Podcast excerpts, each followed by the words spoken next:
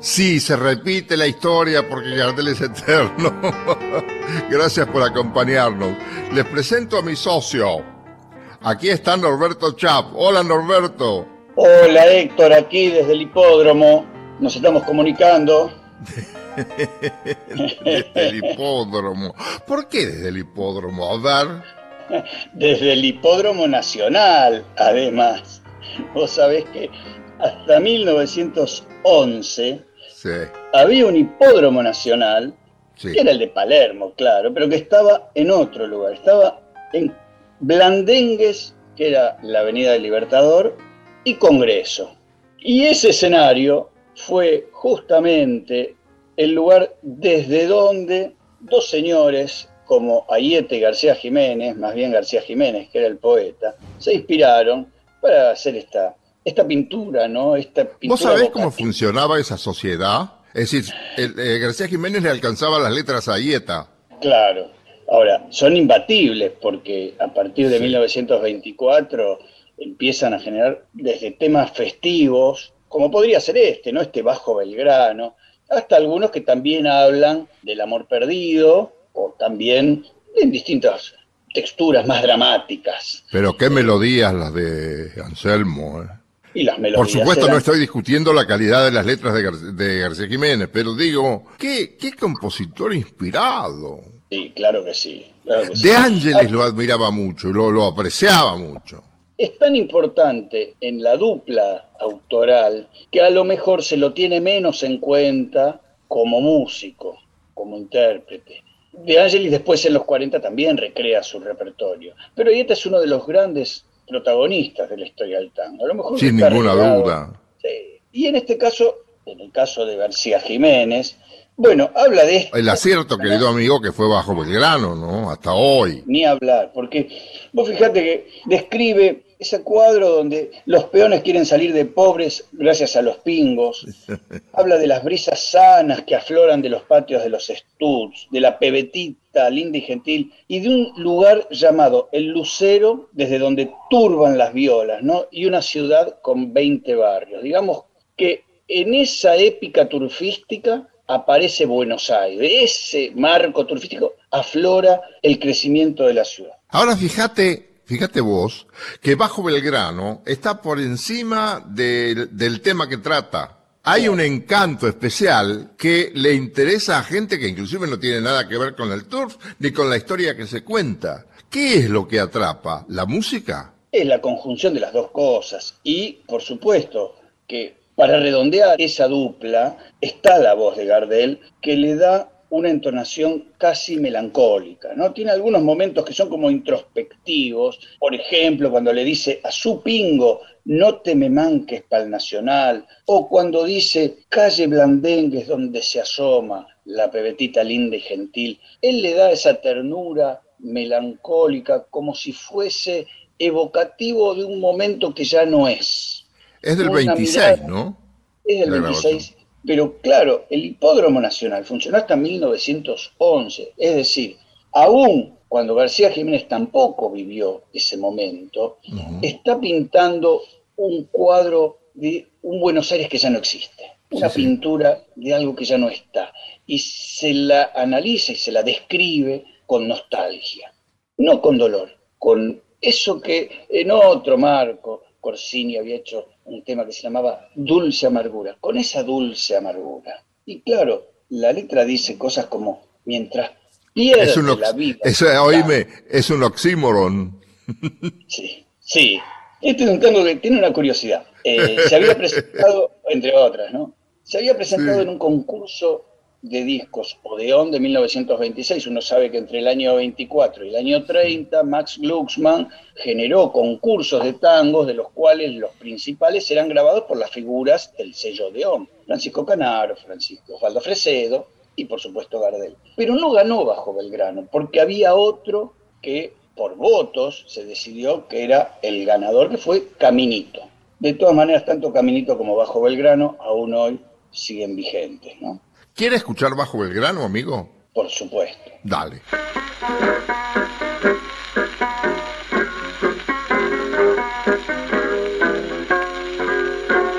Bajo Belgrano, como en etana, tu brisa pampa de juventud, que trae silbido, canción y risa, desde los patios de los sur Cuánta esperanza la que en vos vive, la del peoncito que le habla al querer.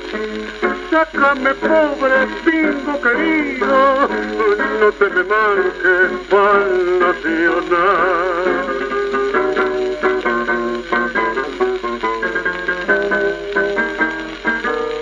La tibia noche de primavera turban las violas en el lucero, se hizo la fija del parejero y están diazados baile y canto.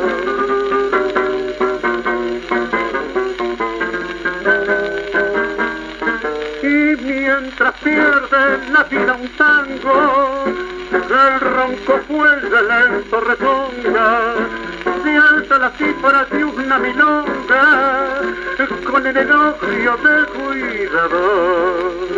Calle blandengue donde se asoma la mortita linda y gentil, que pone en vuelta con su mirada su simpatía sobre un mandil en la alborada de los afrontes, al trote corto del variador, se cruza el ansia de la fortuna con la sonrisa del buen amor.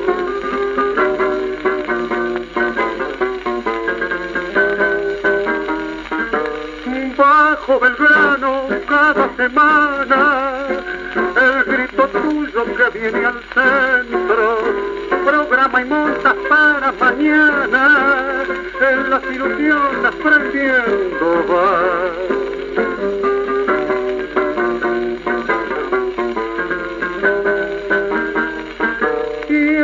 El delirio de los domingos, todos reunidos frente a la cancha, gritando el nombre de sus cien los veinte barrios de la ciudad.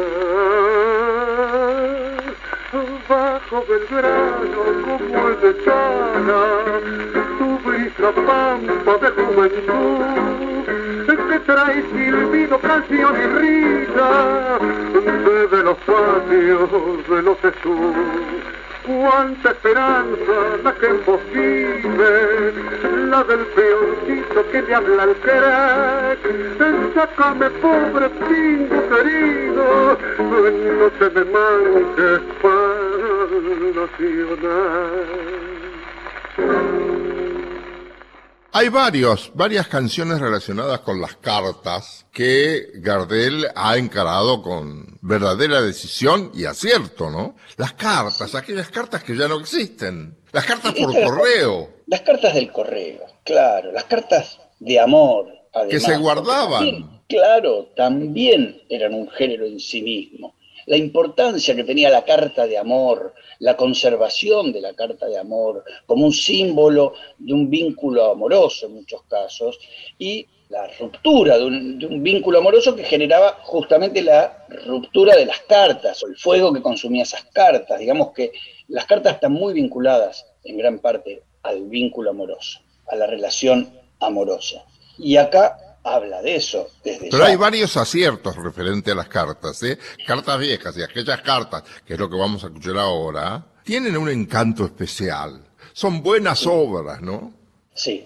Y acá Gardel se permite darle un énfasis especial a algunos versos, modificando sutilmente la intención, ¿no? Porque, por ejemplo, él dos veces comienza una estrofa con carillas azules, pálidas y rosas, y la voz se torna más sensible, más Sí, delicada. sí. Tenés razón, delicada. sí. Él acá, en este, aquellas cartas, opta por una interpretación intimista, porque está revelando un secreto. Las cartas guardan un secreto. Y si se le presta atención a su versión, a su interpretación, está pendiente del fraseo.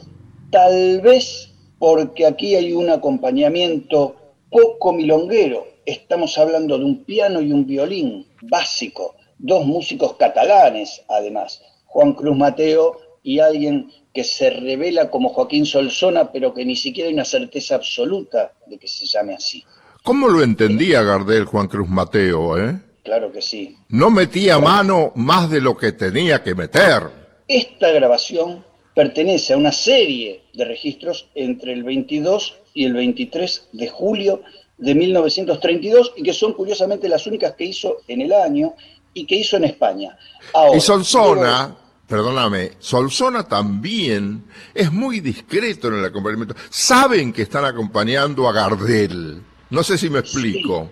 Hay algunos acompañamientos en la Argentina donde los violines están muy, muy demasiado en primer plano, molestan al oído, y no sé por qué habrán dejado esas grabaciones. Ya, en el trabajo con Joaquín Solsona y Juan Cruz Mateo, hay una una determinada discreción que es como reconocer, señores, es el más grande del mundo el que está cantando. Absolutamente es así. Ahora bien, una teoría pedestre y barrial propia, yo infiero que después de haber hecho viajes con sus tres guitarras, cantar con la orquesta de Gregor o de Canaro, después del éxito en París, después de cuatro películas en Francia, no se puede decir que la Odeón de España lo está cuidando. Le puso, aún con su mejor voluntad y talento, un violinista y un pianista por único acompañamiento. Parece insuficiente. Parece, ¿A vos te parece que puede haber habido mala voluntad? Ese segundo plano en que quedan Solsona y Mateo, ese reconocimiento implícito de que están frente a Gardel, ante Pero tocaban bien, che. Tocaban bien. Ahora, Gardel necesitaba otro marco, sin ninguna duda, sin ninguna duda. De todas maneras, aquí ellos suenan acompasados, no están tan rígidos. Gardel se permite relajarse, y en esta versión contenida de Gardel hay una voz sutil y delicada que está hablando de estas cartas, de estas cartas perdidas. Aquellas cartas,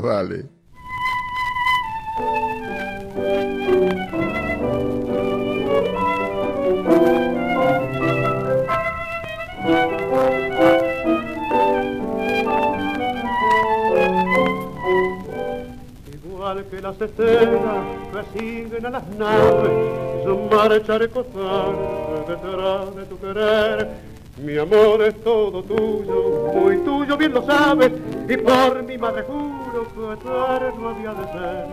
No olvides que te quiero, ni dejes de quererme, ya sabes cuánto sufro si estás lejos de mí. Recibe muchos besos y ven pronto a verme, son frases que tu pluma ha escrito para mí. Carillas azules, pálidas y rosas, donde rezan cosas que hoy no puedo querer girones herejes del sutil emblema que flameó el poema del primer querer, frases primorosas que buscan rubores y entonan amores que sintió mi ayer. Es que las que otrora piaban sonrojos y hoy nublan mis ojos y las vuelvo a ver. Y yo como los fieles que adoran a su Cristo, con santo sacaroceno tu imagen adoré, que mi alma al fin de darte la misa que hoy persiste, te coronó la Virgen de mi perenne fe. Mas hoy cuando en los brazos del otro amor dichoso te entregues estaciada de dicha y de placer, no olvides que en silencio con los ojos llorosos me abrazo aquellas cartas creyéndolas tu ser. Carillas azules, pálidas y rosas, donde rezan cosas que hoy no puedo querer, girones herejes del sutil emblema que flameó el poema del primer querer, frases primorosas que evocan rumores y entonan amores que sintió mi ayer, es que que otrora piaban sonrojos y hoy nublan mis ojos si las vuelvo a ver. ¿Y Tutankamón? ¿Qué pasa con Tutankamón? es increíble cómo este hombre que percibe los géneros del momento y los recrea a su modo, es increíble cómo hace esto que es un camel trot, que en castellano era el trote del camello, y que lo hace con una voz suelta, con alarde de su amplitud, seguramente, seguramente, porque el tango no se lo permitía. Entonces él abordaba estos Qué maestro, qué maestro. Indudablemente. El camel trot era una, pertenecía, era una danza, pertenecía a esos bailes que surgieron en Estados Unidos en los primeros años del siglo XX, ¿no? Y además una curiosidad, que eran danzas que estaban identificadas con animales por ejemplo, al azar digo, de Grizzly Bear hablaba del oso, de Chicken Flip hablaba del pollo, de Kangaroo Deep, todas cosas exóticas, el kangaroo era el canguro, eran chistes, claramente eran géneros que no estaban destinados a perdurar, eran golpes de efecto de una incipiente industria del disco, que estaba reforzada, reformulada por del baile, y claro, que Gardel se prendía también de esas tendencias, ¿cómo se le iba a perder? Ahora, era tan llamativo este desenfreno del baile, estamos hablando de los años 20, ¿no? Pero ya en el año 10 había una danza, por supuesto que pertenecen todas a, a lo que sería una misma familia, que era el Turkey Trot. Y el presidente de Estados Unidos, Woodrow Wilson, en 1913, la prohibió porque la consideraba maligna, casi como acá en este lugar del fin del mundo se prohibía el tango, porque también se consideraba una danza perniciosa. Esa es una, curiosidad. Vea un poco. Qué cosa, ¿no? Con Tutankamón. Ahora, en cuanto a autores, José Bor, qué versátil era, ¿eh? Que es el autor de Tutankamón. Qué versátil José Bor. Sí, supongo yo que él sí era quien le interesaba particularmente escaparse del canon tangófilo y bucear en otros lugares para acrecentar un poco su internacionalismo, que después lo pudo cumplir porque de Argentina él fue un hombre muy reconocido en Chile y finalmente se estableció en Estados Unidos. Esta es eh, la moda Tutankamón. Es una versión de 1924. Qué gracioso. La moda Tutankamón. Claro. Ahora, fíjate una cosa, que vos de alguna manera lo has dicho. Gardel se salía de lo clásico, entraba en este tipo de juguete musical y no quedaba ridículo. Cualquier otro hubiera quedado ridículo, fuera de onda. Él estaba dentro de lo que hacía, dentro del juguete. La gente entraba en el chiste. Sí, porque hablamos de comienzos de la década del 20 el cantor era o el cantor criollo, el que abrevaba en los géneros más tradicionales argentinos o rioplatenses, o el cantor internacional, o también el cantor que se ceñía estrictamente al tango porque era el que estrenaba de pronto esos tangos que se interpretaban en los sainetes. No se escapaban del canon. Y Gardel es el que todo el tiempo cruza ese charco. Sí, eso es lo que quiero decir. Eso es lo que quiero decir. Es muy difícil hacer lo que hacía este hombre. Sí. Te podían tomar no como un chiste y agradecértelo, sino como una cosa fuera de lugar, fuera de, situación y ridícula si se quiere. Pero él lo, él lo podía superar. Era un riesgo. En términos de este chiste, vamos a escuchar que en el arpegio final de las guitarras y fuera mm. de la canción hay como un efecto más, como si las guitarras también tuvieran esa intención festiva, jocosa.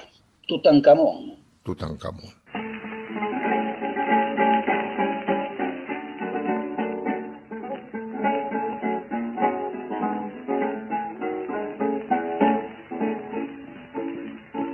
Al aparecer Tutankamón hizo entre las damas sensación que hasta la moda toma con soda al pobre faraón.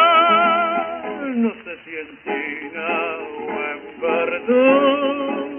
un industrial medio rano, cuando la momia padreció a un pintamonas con trato de colorines del pintor y su arabesco de arte full. Los chabacanos tanto furor y fama y plata ganó el labrador.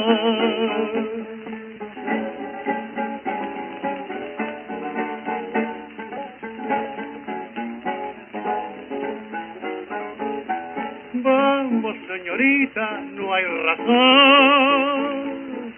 Tomar el pelo a un faraón que el pobrecillo ya del flequillo no tiene ni un metal.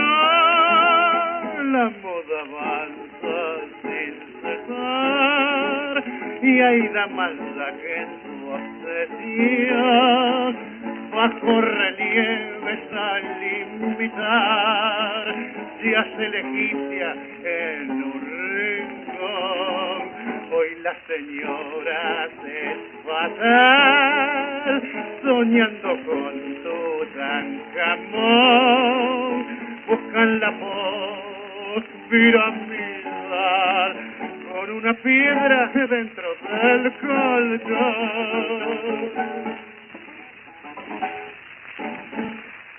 Ahora, Norberto, vamos a ir a uno de los tangos, son muchos, sí, pero no son tantos, que han sabido reinventarse a través del tiempo. Cualquier cosa, ¿te acordás? Cualquier cosa resultaste para que un hombre derecho... Viene desde el 28, ¿no? 28 en París. Acá lo había grabado Corsini, pasa eso, me había olvidado de cualquier cosa, y lo hace reaparecer, creo que Domingo Federico con Enzo Valentino cualquier cosa. Y después lo graba en los 50 todo el mundo, ¿te acordás?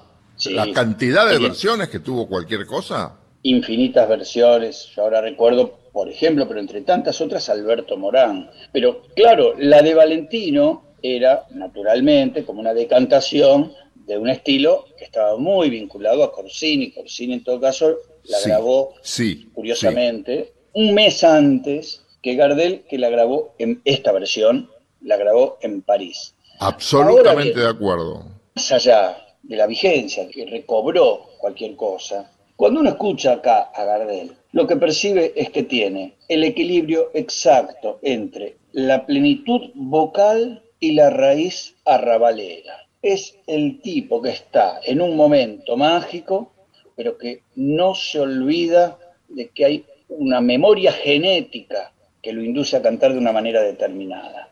Ahora, amigo, al margen de esto, y esto es lateral, acá vuelvo sobre algo que para mí es importante. Eh, cómo la gravitación de la música impone a una letra, no digo mediocre, pero de mucho menos valor, ¿no? Es mi opinión, ¿eh? Nada más. Sí, sí, no tiene un gran valor poético, como tantos otros tangos, la historia de un hombre engañado, desencantado, pero en esa música hay por encima una interpretación que yo la percibo como la de un hombre amargado. Sí, señor. Que ya atravesó el umbral del dolor, ya hizo su duelo y lo puede interpretar en un tono neutro. Estoy de acuerdo. Estoy de acuerdo. Ahora, tiene frases musicales que son ese loca mía, la frase musical de loca mía, alma cura y atravesada. Eso, imagínate, yo era chico, ¿no? ¿Y sabés qué entendía cuando cantaba Enzo Valentino? los jazmines. No entendía que decía loca mía, pero no importaba, me gustaba la melodía. Es cierto. Y hay algo más que pone en valor esta versión en particular, esa sagrada trilogía Ricardo Barbieri Aguilar, tienen un ensamble perfecto, porque uno va a percibir los punteos y esos rasgueos en las notas graves, esos contracantos, cuando Gardel hace la primera voz, cuando Gardel atraviesa el registro agudo, son impecables, funcionan como un arreglo orquestal. Y los floreos. sí, Sí, sí, sí, Es un momento de, de, una gran complementación entre este Gardel y estas violas. Cualquier cosa, amigos míos.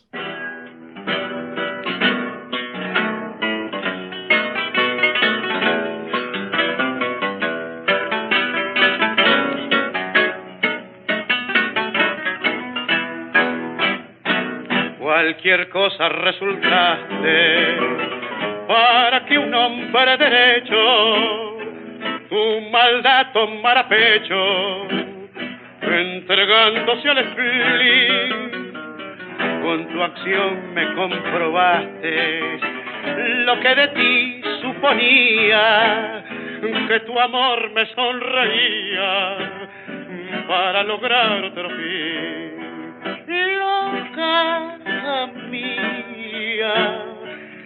Alma cruel y atravesada por tu artera puñalada, toda mi dicha perdí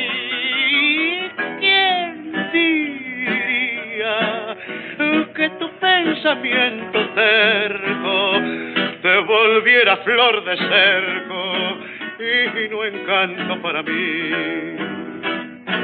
Tus divinos ojos verdes, mezcla de mar y de cielo, han dejado un desconsuelo que amargó mi corazón. Quiera Dios que no te acuerdes de volver ya que te fuiste, porque el daño que me hiciste no merece mi perdón. Loca mía, alma cruel y atravesada por tu artera puñalada, toda mi dicha perdí. ¿Quién diría que tu pensamiento terco te volviera flor de cerco y no encanto para mí? Ah, Norberto, qué belleza este tango de los Fresedo, aromas, Osvaldo y Emilio. Acá hay letra y hay música, ¿eh? Qué delicadeza, qué encanto tiene aromas. ¿No te parece a vos? Sí, es hermoso, sí, claro. Esto grabado en 1924, uno ya entiende que aquí, en una grabación como esta, en una versión como esta, Gardel ya era la voz fundamental del tango. Es un Gardel que está a pura garganta. Acá no hay matices, los deja de lado, no hay efectos, los deja de lado. Es un tango visceral para él, donde todavía no había encontrado esos tonos graves, ¿no? que, esos que incorporaría con los años, seguramente a partir de 1927, pero aquí la voz Eso es así, sí. es un instrumento. Y tal como vos decís, hay un ensamble entre música de Osvaldo Fresedo, que curiosamente lo grabó por primera vez en 1938. Y la letra, Ah, ¿no lo había grabado Osvaldo? no lo había grabado. Lo grabó Pero con la voz de Roberto vos. Ray, claro, años después, cuando él se sentía seguramente más maduro para poder hacer esta versión. Ahora, coincidiendo con lo que vos decís sobre la interpretación de Gardel, la variedad extraordinaria, el repertorio extraordinario de recursos que expone es impresionante. Y eso que aún, también como vos decís, todavía no había explorado los graves convenientemente. Eso vendría un poco después, ¿no? Sí, e inclusive me atrevo a decir algo más sobre el maestro, que acá está como brioso, que hay un, un tempo que privilegia la velocidad por sobre la pausa. Todavía no está incorporado al estilo gardeliano definitivo el concepto de la pausa. Y está acompañado en esta versión, en este trance, por un punteo en las notas agudas de la guitarra que también se emparenta con ese concepto de la voz suelta y veloz y briosa. ¿Qué habrán pensado los Fresedo cuando escucharon a Gardel, no? Sí, Qué grande hubiera sido estar ahí. hablar, ni hablar. Una experiencia inolvidable hubiera sido. Qué grande hubiera sido estar ahí. A ver, ¿qué pensaban? Yo tuve la suerte de que García Jiménez me, me contara eso, que yo le cuento a todo el mundo, que me dijo que un día lo estaban viendo a Gardel cantar Balomita Blanca en Radio Belgrano, y Ayeta le dijo, no sé si Ayeta le dijo a García Jiménez o García Jiménez o Ayeta, no me acuerdo. A mí me lo contó García Jiménez. Mire, dice, cuando este hombre canta nuestras obras parecen mejores. Yo creo que eso habrá pensado Osvaldo Fresedo o Emilio Fresedo, ¿verdad? O cualquiera de los autores. Cualquiera, cual- Qué maravilla, cualquiera, ¿no? cualquiera a quien Gardel le haya cantado no puede menos que pensar eso. ¿Cómo sería el trato de Gardel con los autores? ¿Tenés algún dato vos o no? No, sería fantástico. Eh, digamos, conocemos de algunos casos de autores que iban al estudio de grabación, porque también debía ser una experiencia formidable estar allí cuando él se ponía ese traje, esa pilcha, la incorporaba y desde ahí la reinventaba, le daba una interpretación desde su propio cuerpo. Vamos a lo más.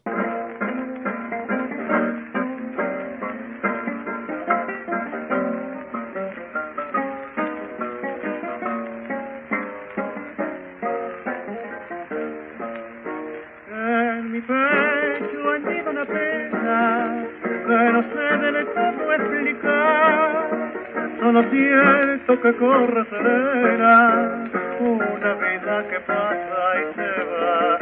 Como aroma deja el pasado de otro tiempo que fue mejor. Y ese sueño de niño dorado vio lo cierto cuadro de perdón. Es el recuerdo de ayer que me invita a pensar por qué palpito el ser. Las aventuras de amor, el colegio, el placer que allá va. Y de las flores de casa, aquel perfume embriagador. Ya no lo siente el que pasa, porque fue el tiempo quien lo llevó cuando tu mente vuelva a los años que te van, siempre verás la huella con antojo de llorar. Cuántas las ilusiones, cuántas mi alma de pasar, y ellas están entonces casi borradas porque se van en mi pecho anida una pena que no sé del todo explicar. Solo siento que corre serena una vida que pasa y se va. Como aroma deja el pasado de otro tiempo que fue mejor. Y ese sueño del niño dorado vio lo cierto cuando.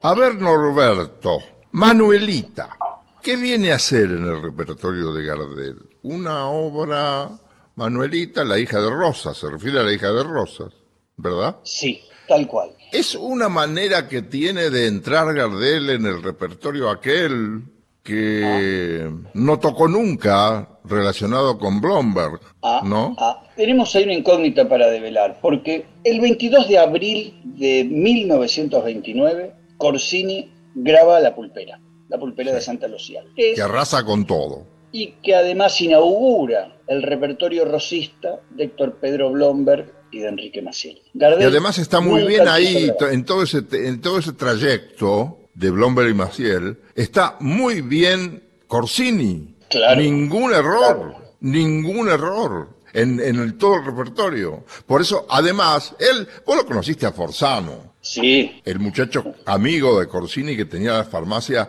frente al hospital Santoyani. es, A exactamente. mí, a mí Forzano, yo no lo conocía Corsini. Forzano me dijo que Corsini quería que se lo recordara únicamente por las canciones de Blomberg y Maciel en sus interpretaciones. Que el, otro repertorio no le interesaba, que no lo convencía del todo. De modo que el mismo Corsini se daba cuenta que eso que estaba grabando de Blomberg y Maciel era para la posteridad.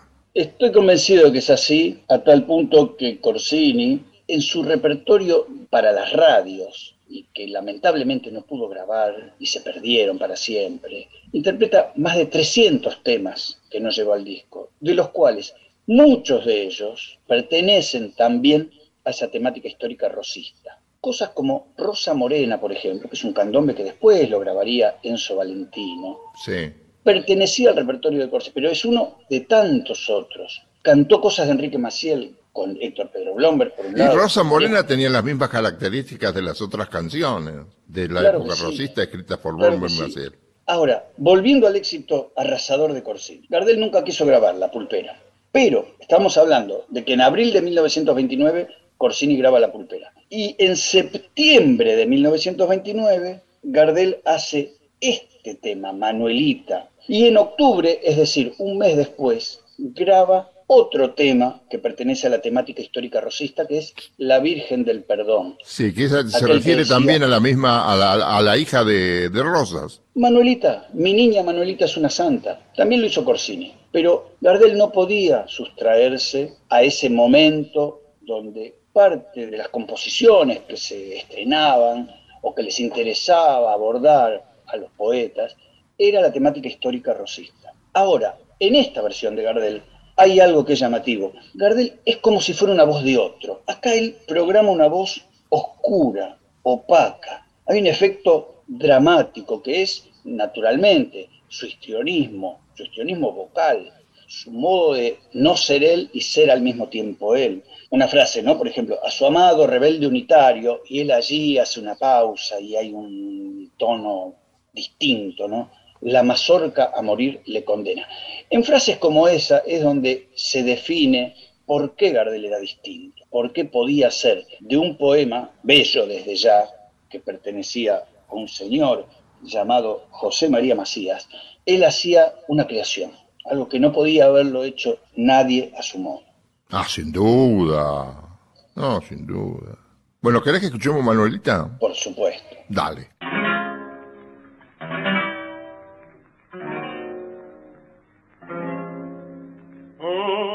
Que fue generosa en los tiempos que sangre corría y con tu cual puñal mazorquero y los odios de la tiranía que suspenda mi gaucha guitarra la canción de justicia postrera como aroma de suave violeta en la cruz de su tumba extranjera. Cuántas veces gentil Manuelita suspendiste el minué federal y llorando a los pies del tirano de rodillas que la más te piedad Gotacita, sosiega penosa, por la novia doliente que pena a su amado rebelde unitario. La mazorca a morir la condena.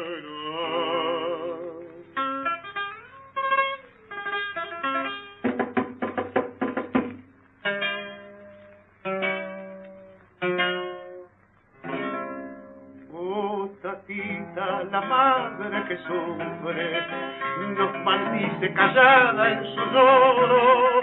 Dale al hijo que es darle la vida, compasión y perdón, yo te imploro, su plegaria de amor y consuelo, ablandaba la fiera arrogancia del que altivo soberbio retara al cañón de Inglaterra y de Francia.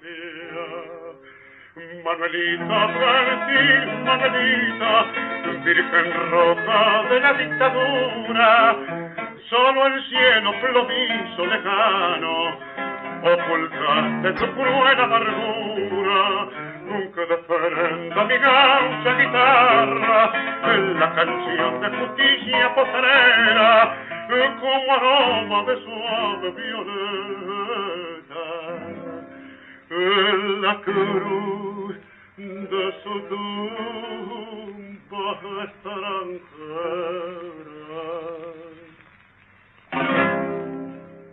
Ah, Norberto Chap, viejo rincón de mis primeros años, donde ella me juró que me quería. ¿Qué tango, viejo rincón? ¿Qué bárbaro, viejo rincón? Dice cada cosa, viejo rincón de turbios caferatas que fueron taitas del bandoneón. Ahí está diciendo algo a medio decir. Sí, porque además, además de decir esos versos que son tan dolientes, él mismo va cambiando el registro. Justamente cuando llega a Viejo Rincón de Turbios Caferatas, es otro Gardel. Ahí él percibe el dolor.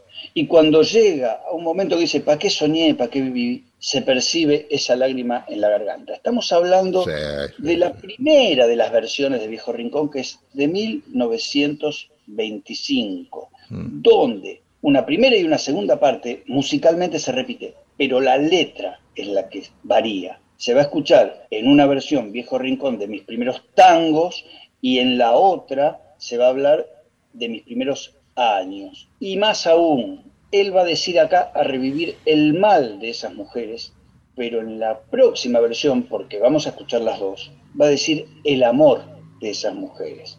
Cosas de, de- de- de percepción Sí, sí. muy fina, de sintonía fina Sí, de. Gardel. Sí, sí. Él entendía que tenía que ir cambiando algunos matices, ¿no? Bueno, entonces, ¿vamos a Viejo Rincón de 1925? Sí, señor. Dale, amigo.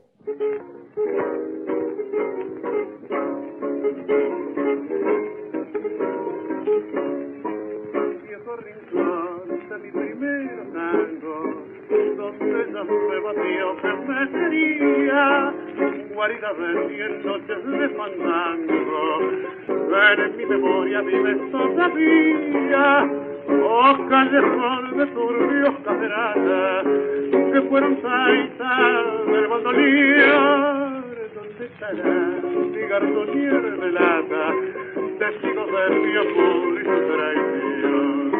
Hoy vuelvo al barrio que debe y al campanearlo me da pena. No tengo mi madrecita buena, mi rancho es una ruina, ya todo se acabó.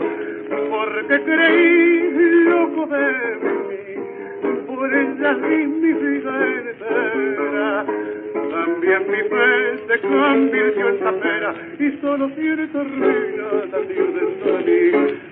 Tango el vaivén da vida un amor, de un tango al vaivén nos hace traición.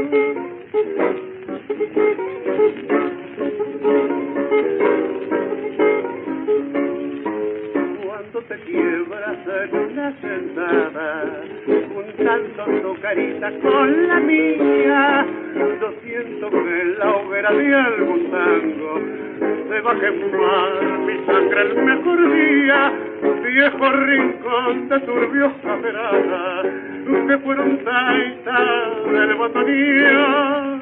¿Dónde estará mi garzonier de data? Un bulimito que fue mi perdición. Del fuelle al sol suena un violín y en el tablao de una esquina y en un bulín que al doblar la esquina los taitas aprovechan del tango tentador. Pa' que soñar, pa' que volví al callejón de mi querer a revivir el mal de esas mujeres, su risa, su caricia, la falta de un amor, de un tango al vaivén, la vida un amor, de un tango al vaivén, nos hace traición. ¿Y ahora, Don Chap? Y esta es la versión con la orquesta de Francisco Canaro. Es una versión, digamos que si en aquella, la de 1925, aparecía la sintonía fina de ese cantor definitivo, con los matices, con los cambios en, la- en las potencias vocales, según la frase. En Esta es la esta famosa tanda del 30. es la famosa tanda del tren. ¿Qué Acá año el tono 30 para Gardel, amigo? ¿Qué año? Impresionante, impresionante. Acá él tiene un tono más pausado. Ahora, hay que darle mérito también al arreglo orquestal, porque en este caso, por lo menos en esta versión de Viejo Rincón, está al servicio de su voz y no invade. Aquí apenas uno puede percibir un piano, ya en la segunda parte ese efecto del organito, del bandoneón, está más presente, ese- esa repetición de frase que parece como una corneta, como un organito, esa está presente, pero aún así no es invasivo este arreglo orquestal. Ahora, yo no sé por qué no hacían un dibujo diferente. No siempre el mismo dibujo. Sí, pero convengamos en que era también una marca de fábrica de Canaro, con lo cual, como dicen los futboleros, equipo que gana no se toca. Si le funcionaba bien el arreglo, lo tenía que repetir. Sí. En fin, acá sí aparece algo que deslumbra por la potencia vocal, ¿no? Que es el final, el cierre del tango, cuando Gardel, con la voz sostenida, dice, nos hacen traición, Y esa sílaba final tiene una extensión y una densidad que es propia de un tipo que tiene una formación académica. Acá hay un Gardel de escuela, claramente. Vos sabés que tengo catalogadas más o menos 80 versiones de Gardel, lo voy haciendo de a poco, donde todos los finales son diferentes, son distintos. Vos viste que un cantor de tangos habitualmente, en el presente y en el pasado, tenía una manera de terminar los tangos, una manera de hacer el último sostenido, una manera de, de frasear. Este hombre tenía diferentes finales, que es muy difícil tener diferentes finales para tantos tangos, o valses, o milongas, o lo que fuera, ¿no? ¿Has notado eso? Sí, los finales son, son creaciones. Esto es probarse la pilcha. Cada pilcha le quedaba de una manera distinta. No había dos que le quedaran iguales. No estandarizaba. Este es el milagro. Él no usaba un patrón determinado. Él, en ese momento le pasaban cosas que le atravesaban el cuerpo, se comprometía con eso y le daba su interpretación, Sí, una su maravilla. mirada. Una cuestión emocional más que vocal. Porque si fuera vocal, las termina de una manera determinada. Tengo un final A, un final B, un final C, lo saco del estante de acuerdo al tema y No, lo no, pongo no. en el momento de grabar. No fue Esas así. cosas no las racionalizaba. No, no, por el- no. Además no había finales espectaculares sobreactuados, nunca los hubo. No hubo. Bueno, ¿querés escuchar? Sí, señor. Dale.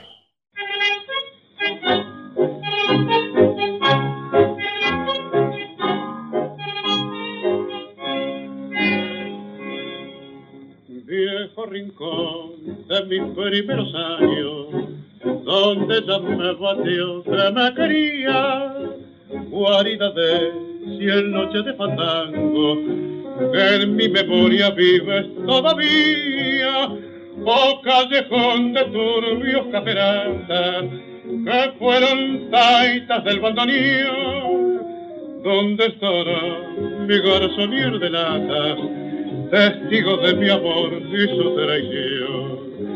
Hoy vuelvo al barrio que dejé y al calpañar me da pena. No tengo ya mi madrecita buena, mi rancho es una ruina, ya todo se acabó.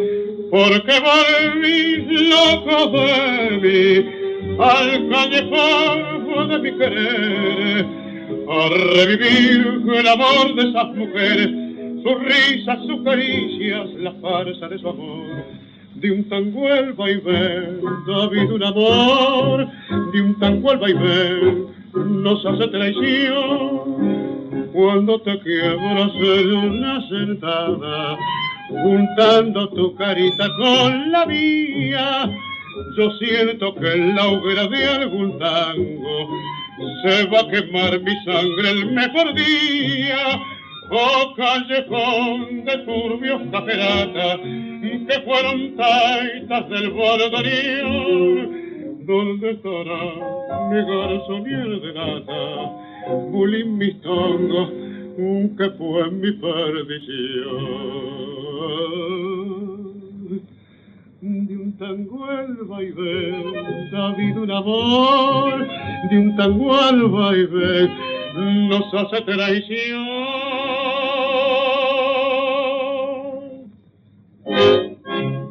Qué lindo esto que viene ahora, sol tropical. Para mí que se quedaron cortos con la letra.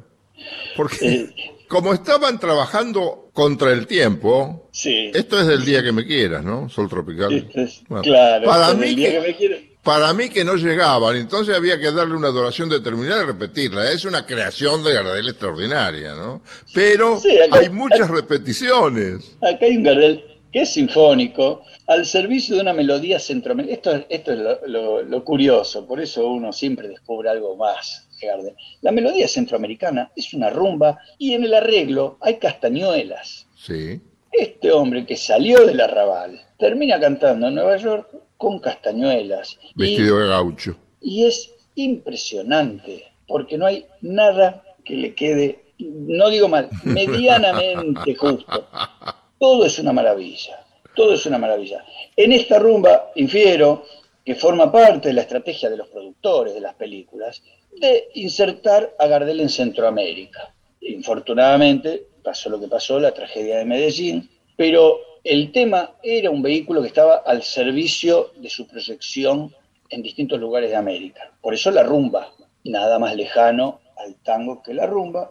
Y acá lo que aparece sí también como un acierto es la orquestación de Trictucci, ¿no? Como dijimos en distintos momentos a propósito de esta orquesta, es muy buena, porque no invade, porque llena el silencio de una manera armónica, sin estridencias innecesarias, sin sonidos fuera de lugar. Ahora, hay otra cosa más llamativa y es impensable en el repertorio gardeliano. Sí. Como los cantores internacionales, en Europa dirían los chansonniers, en el medio del tema hay un tramo instrumental. No es que hay un puente, directamente hay un tramo musical. Como si Gardel fuera un instrumento más de esa orquesta. Esto, es llamativo porque uno tiene el oído adiestrado para escuchar a Gardel, no para escuchar una orquesta. Pero aparece ahí como si fueran distintas partes, distintos tramos de la rumba, y hay uno que es estrictamente instrumental. Claro, como vos decís, la letra es corta, no hay mucho desarrollo poético y había que rellenar también. Hay repetición tres veces de una, de una parte. Excelentemente cantada, yo agradezco que se repita. Pero digo, lo digo como observación humorística, ¿no? Se supone que a Lepera le dijeron, flaco, dentro de media hora la necesitamos. Sí, sí, sí, sí, sí, sí. No lo, dudo, no lo dudo. Son todos goles, déjeme uno tirarla afuera, hago lo que puedo. ¿Vamos a Sol Tropical? Vamos a Sol Tropical. Ponete bronceador, dale. Sí, señor.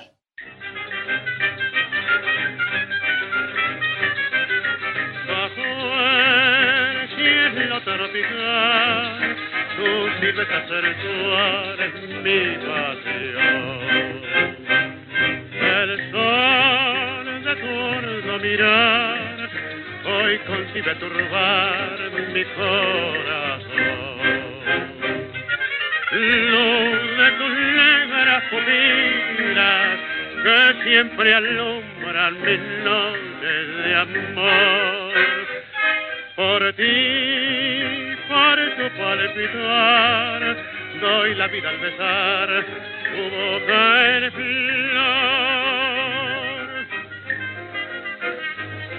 Tu risa triunfal provoca con un espasmo mi tentación.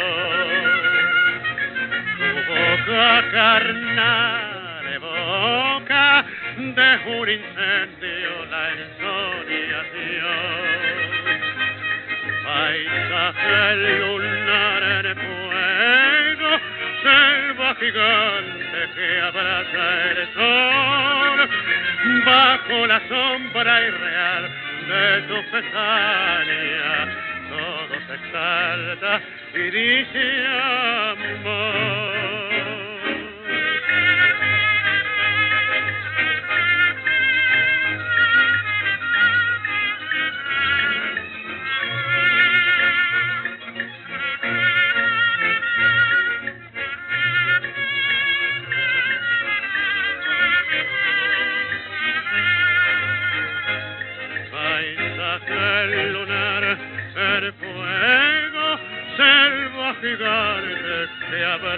Abraza el sol, bajo la sombra irreal de tu pesadilla, todo se salta y dice amor.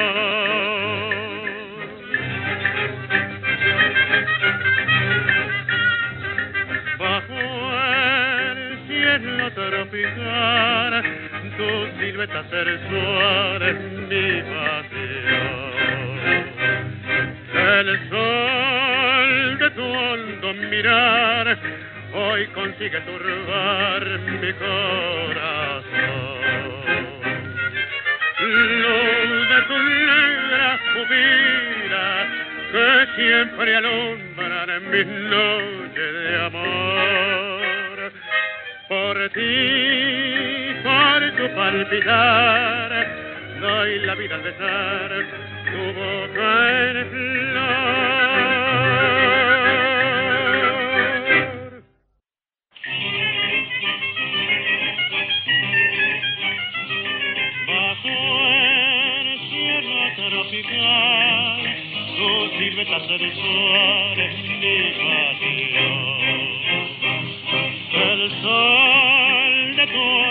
mirar hoy consigue turbar mi corazón. Luz de tu negra pupila que siempre alumbran mis noches de amor. Por ti, por tu palpitar, doy la vida al besar tu boca en flor.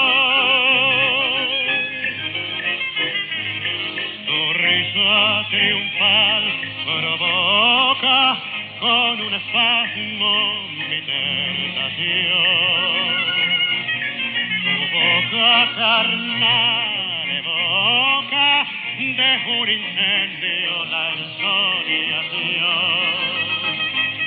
Paisaje lunar de fuego, selva gigante que abraza el sol, bajo la sombra irreal de tu pestaña, todo se exalta y dice amor.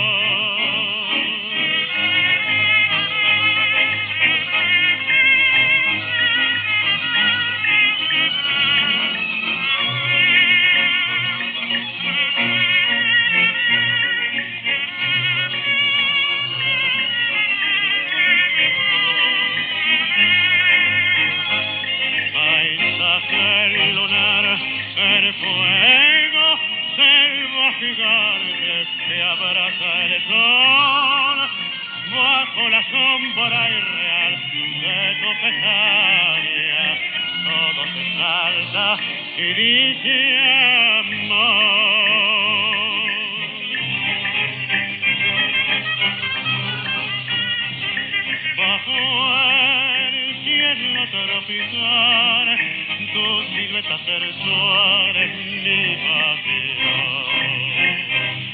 El sol de tu hondo mirar hoy consigue turbar mi corazón.